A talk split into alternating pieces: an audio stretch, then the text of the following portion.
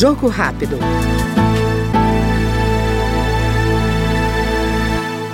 A Câmara analisa projeto que altera o estatuto da cidade para que municípios que sofrem prejuízos trazidos por unidades prisionais sejam reembolsados. Segundo o texto, são considerados efeitos negativos, por exemplo, qualquer alteração no desenvolvimento urbano e social causado pela instalação penitenciária.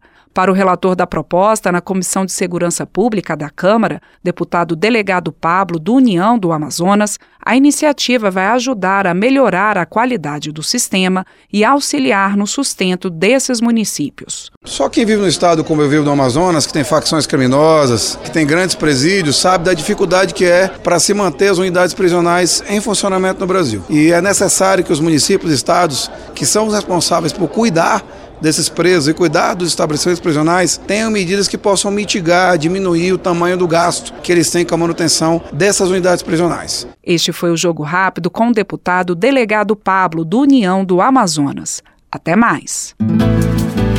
Jogo Rápido.